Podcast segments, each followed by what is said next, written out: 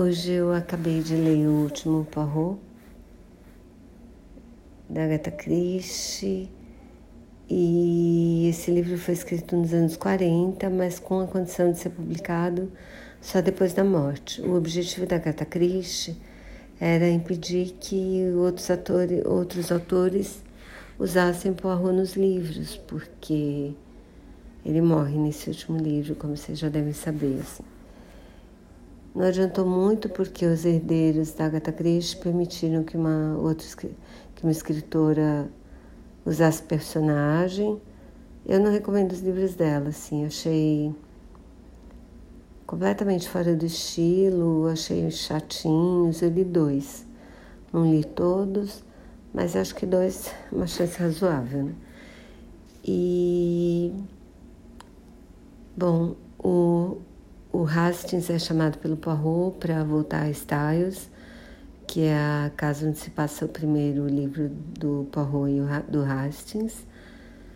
E o Poirot está preocupado porque ele fala que vai acontecer um assassinato lá e ele precisa da ajuda do Hastings. O Hastings acabou de ficar viúvo, está mega triste.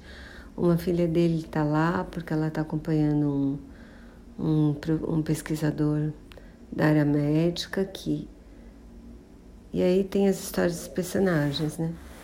O Poirot fala para o Hastings que tem um, uma, um personagem, uma pessoa que teve presente de uma, de uma maneira ou outra em vários crimes. Outras pessoas foram condenadas, algumas foram absolvidas por esses mesmos crimes, mas o Poirot acha que o culpado é esse, essa pessoa que ele não fala quem é.